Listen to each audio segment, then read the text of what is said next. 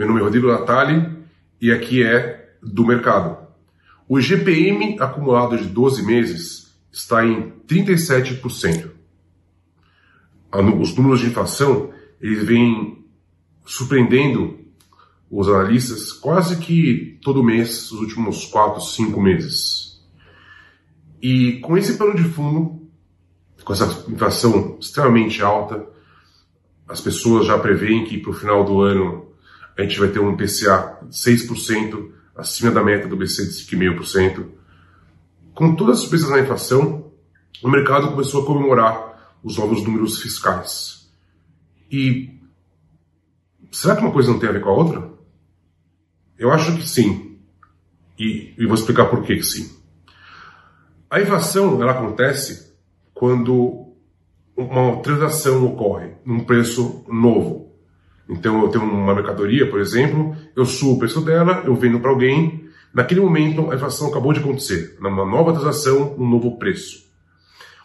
Quando isso acontece, nesse momento o governo arrecada imposto sobre esse novo, esse novo preço. Então é que, como se toda vez que a inflação acontecesse, o governo diretamente fosse beneficiado. No entanto, a parte de despesas dele é meio que fixa. Você tem a dívida, que é, uma parte dela é pré-fixada, e você tem a folha de pagamentos, os gastos públicos, que não são ajustados da mesma forma que é a receita. Então, a inflação é algo que sempre beneficiou o governo. E, e é usado, de propósito, inclusive, para conseguir fazer com que a carga da dívida sobre o PIB diminua. E é isso que a gente tem visto acontecer recentemente. O governo começou a comemorar a, a, as receitas é, maiores como se fosse um sinal que a economia está maior. Mas não, não está. A produção industrial caiu agora no último mês. Se a gente pegar o número do PIB, quase que veio 1,2% contra o 0,2% de expectativa.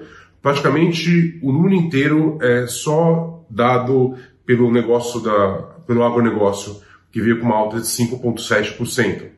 A parte de serviços, que é o que gira nossa economia, teve uma alta de só 0,4%. A indústria, 0,7%. A renda das famílias veio 0,1% negativo.